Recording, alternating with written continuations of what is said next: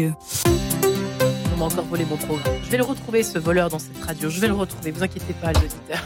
C'est peut-être Jean-Paul. C'est peut-être. Oh, c'est Jean-Paul Lérine. Mais oui, il se cache dans son bureau derrière. Il, se- il se repose après sa matinale. Bref, le grand témoin, quand même, dans une demi-heure, avec Louis Dauphren, dans un quart d'heure, la bulle d'oxygène, avec le père Stéphane Mayer aux commandes, autour de la question du martyr. Mais tout de suite. On poursuit sur le martyr. Eh ben voilà, c'est ce que j'allais dire avec vous, Marie-Léla ça bonjour. Bonjour à tous, Père Philippe Murat. Bonjour Père. Bonjour. Merci d'être avec nous. Religieux de Saint-Vincent de Paul, vous êtes le curé de la paroisse Notre-Dame de la Salette dans le 15e arrondissement de Paris. Église où repose le Père Henri Planchat, premier prêtre des religieux de Saint-Vincent de Paul et martyr de la foi, assassiné en 1871 dans la rue Axo lors de la Commune de Paris. Il sera béatifié aux côtés de quatre autres prêtres martyrs ce samedi 22 avril à Saint-Sulpice. Une béatification très attendue. Comment est-ce que vous accueillez cet événement, Père Murat Ben, nous accueillons cet événement avec beaucoup de joie.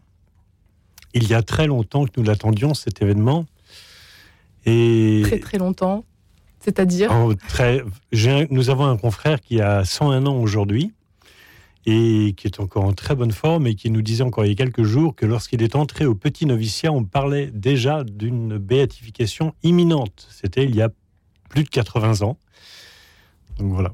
Et après aussi les événements de, de 1968, dans les années 70, où la cause était sur le point d'aboutir pour le centenaire de, la commune. Euh, finalement, la, la cause a été déposée sur le côté en attendant des jours meilleurs. Et puis finalement, ben voilà, elle aboutit aujourd'hui, c'est une grâce. Pourquoi ça a été si long finalement de... Ben, je pense que le, le, contexte euh, historique y est pour beaucoup. Euh, il y a deux ans encore, euh, je pense que le père Stéphane Mayer pourra en parler.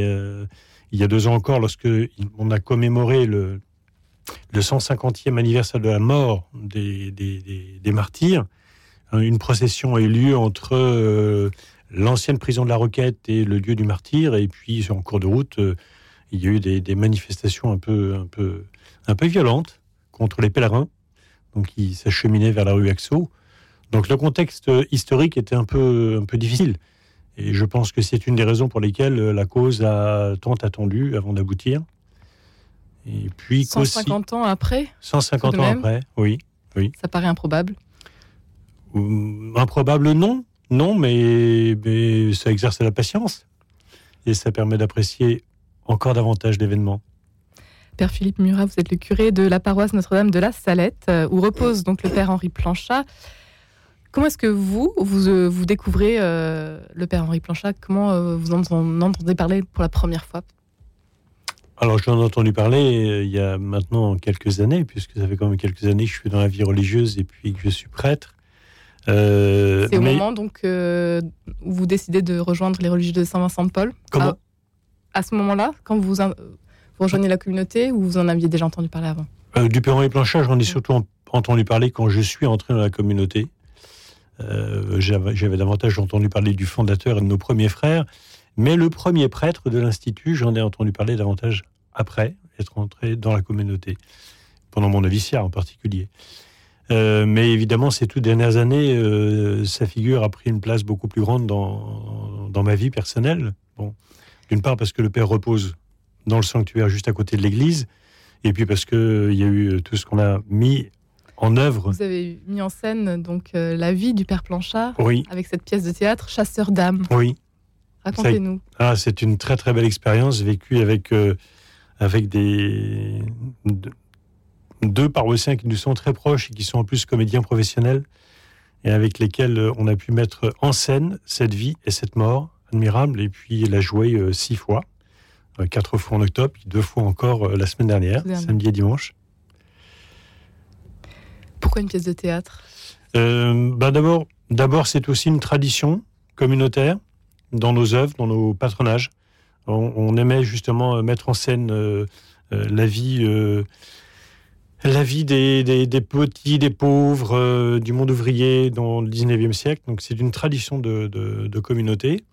Et puis parce que moi, la, la pièce de théâtre permet de, de- de faire ressortir des émotions très fortes à travers euh, les paroles, à travers les gestes, à travers euh, la mise en scène. C'est une pièce euh, que vous avez euh, composée à l'aide de ces écrits, 13 lettres écrites en Alors, captivité, oh notamment. 13 lettres ont été sélectionnées parmi les très nombreuses lettres qu'il a écrites, parce qu'il a beaucoup écrit. Euh, bien sûr, il y a les lettres, il a écrit beaucoup de lettres, mais aussi il a beaucoup écrit pour la congrégation, puisque c'est grâce à lui que ce que nous appelons dans notre jargon les directoires, c'est-à-dire euh, la, vie, euh, la vie au quotidien au niveau de la vie religieuse et de la vie apostolique, c'est lui qui a été euh, le contributeur, on va dire, principal de ces directoires. Donc il a beaucoup écrit, et on a sélectionné effectivement 13 lettres de la captivité, depuis son arrestation le 6 avril 1871 jusqu'à sa mort le 26 mai 1871. Il y a 13 lettres qui ont été sélectionnées pour le- la pièce de théâtre. Chasseur d'âmes, racontez-nous pourquoi ce titre. Chasseur d'âme, c'est le, c'est le qualificatif que hum, le vicaire général de Paris de l'époque, Monseigneur Dulst, avait donné au Père Planchat. Donc, euh, manifestant ainsi euh, ben, ce grand zèle apostolique qui l'animait et, et ce désir d'aller chercher euh, la brebis perdue, là où elle se trouvait, et surtout dans les faubourgs de Paris de l'époque. On le surnommait donc, comme vous l'avez dit, l'apôtre des faubourgs. Oui, tout à fait. Euh, donc ce prêtre, euh, né le euh, 8 novembre 1823 à La Roche-sur-Yon, fusillé le 26 mai 1871, donc euh, au cours du massacre de la Commune à Paris.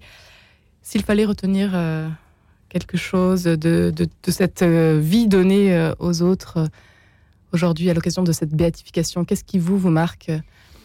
Alors, il y a trois, trois, trois vertus, je dirais, qui, qui sont particulièrement saillantes dans sa vie. Son humilité.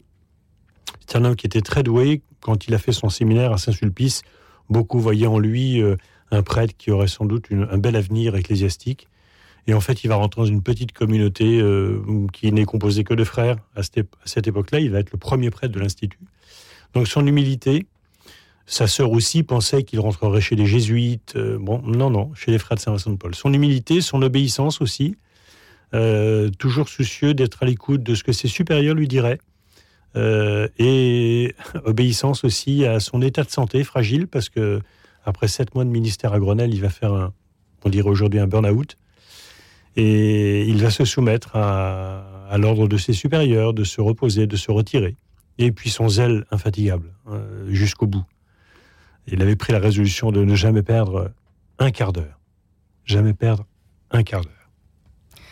Père Philippe Murat, vous avez été ordonné en 1983. Vous fêtez donc vos 40 ans de sacerdoce cette année. C'est pas rien. Qu'est-ce qui vous a amené chez les religieux de Saint-Vincent de Paul? Ben, ce qui m'a amené chez les religieux de Saint-Saint-Paul, c'est bien sûr leur apostolat, l'apostolat de la jeunesse. Et puis, euh, je pense aussi le rayonnement de, de, de plusieurs de mes aînés, euh, qu'ils soient pères ou qu'ils soient frères. Et j'ai le souvenir de, l'un ou l'autre frère qui m'ont particulièrement marqué.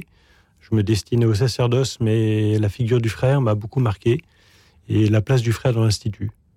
Donc euh, il se trouve que j'ai fait aussi mes trois dernières années de scolarité dans le secondaire dans une école qui était tenue par, les, par notre communauté en Seine-et-Marne, qui a fermé depuis. Et j'y étais pensionnaire pendant trois ans et je pense que ces trois années-là ont été marquantes. Aujourd'hui, vous êtes combien de, de frères, de pères à Paris À la Paris, alors dans la congrégation, je pense qu'on est autour de 180, il me semble.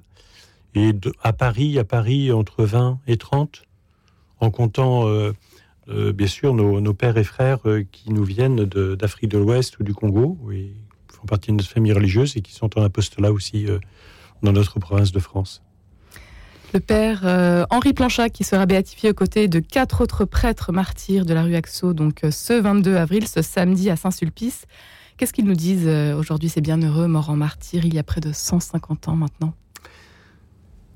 Eh bien, je pense que ce qu'ils nous disent les uns et les autres, alors le père Henri Planchat, bien sûr, parce que je le connais bien, mais les autres aussi, sans oublier peut-être ceux qui ne seront pas béatifiés demain. Je pense en particulier au père Olivin, qui est une très grande figure de la compagnie de Jésus, et puis à l'abbé Seigneuré aussi, séminariste. Euh, je pense que ce qu'ils nous disent les uns les autres, c'est que la vie n'est belle que si elle est donnée, et donnée jusqu'au bout. Bon, jusqu'au bout de l'amour, et je pense que c'est un peu le message euh, pascal que nous vivons depuis, euh, depuis la, Semaine Sainte. S'embarquer avec Jésus et Marie, le père Planchat pour le, pour le citer. Que dire de ceux qui ne prient pas soir et matin? En toute situation, si calme ou si dissipante, si libre ou si chargée, si vide ou si remplie, si pleine de délices ou de souffrances, contre toutes les tentations si graves ou si légères, si sourdes ou si apparentes, si apparentes, si opiniâtres ou si passagères qu'elles soient. Aujourd'hui, c'est tellement d'actualité. Oui. Ce message. Tout à fait. Euh, je parlais tout à l'heure de l'humilité du père euh, du père Planchat, et je pense que c'est la vertu qu'il nous faut euh, sans cesse cultiver, quel que soit notre état de vie. nous avons besoin de recourir sans cesse justement au sacrement de la miséricorde, et c'est un souci qu'avait considérablement le père Henri Planchat pour justement vivre de la grâce. si je suis en état de grâce, que Dieu m'y maintienne. Si je n'y suis pas, qu'il m'y mette. Et grâce à la prière. Oui, tout à fait. Et une prière continuelle. Je pense qu'un homme très, très zélé comme le père Henri Planchat euh, était très, très régulier aussi. Euh, petite anecdote, quand il est entré en captivité, il était, arrivé en prison, à Mazas, avec son bréviaire. Et il a vu des confrères autour de lui euh, n'avaient pas, pas, pu le prendre. Et il s'en est séparé de son, de, son, de son bréviaire en ayant pris quelques notes. il était tellement, tellement attaché à la prière de, du bréviaire que il le savait presque par cœur.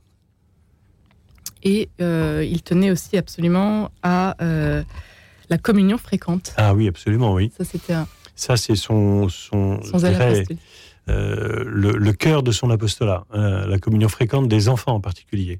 Il y a une très belle lettre de lui en captivité où il écrit aux enfants qui vont faire la première communion, en leur demandant de, de prier pour lui, oui, mais pour eux, pour leurs parents, et puis pour lui ensuite, et de demander au Seigneur d'aller au ciel. Et euh, alors qu'il était très, très exigeant pour lui-même, il était d'une très grande tendresse, d'une très grande délicatesse, d'une très grande attention et de bienveillance pour les, les, enfants en particulier. Il avait un côté un peu. Un peu euh, c'est une figure qui ressemble à Jean Bosco aussi. À l'occasion de la béatification du Père Henri Planchat, vous avez euh, écrit une prière d'intercession. Vous souhaitez donc terminer l'émission en nous la disant par. Euh, oui, volontiers. Puis, je, en disant cette prière que je n'ai pas composée, hein, mais qui sera la prière liturgique de sa fête le 26 mai, bien, je voudrais confier toutes les personnes qui nous écoutent, et je vais faire un tout petit temps de silence après la grâce que nous sollicitons, laissant à chacun des auditeurs le soin de présenter au Seigneur une, une grâce.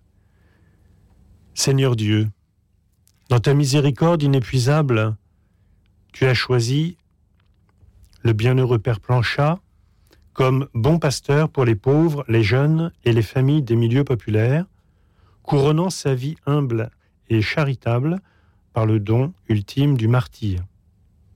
Par son intercession, accorde-nous la grâce que nous sollicitons. Par Jésus-Christ, ton Fils, notre Seigneur, qui vit et règne avec toi dans l'unité du Saint-Esprit, Dieu, pour les siècles des siècles. Amen. Un grand merci, Père Philippe Murat, curé de la paroisse Notre-Dame de la Salette, d'avoir été avec nous aujourd'hui. Rendez-vous donc ce samedi à Saint-Sulpice pour la béatification. Ce sera à 15h30 en présence de Monseigneur Ulrich, notamment. À 16h. à 16h. À 16h, oui. En présence de Monseigneur Ulrich et du cardinal préfet de la Congrégation pour la cause des saints qui présidera la célébration. Merci beaucoup. Merci à vous. Notre-Dame de la Salette, ça fait toujours rêver, entendre Notre-Dame C'est ta paroisse. non, je sais, je, pense à l'autre, mais c'est pas grave. Merci beaucoup en tout cas, Marie, Léla, Koussa. On vous dit à demain. À demain, toujours 10h.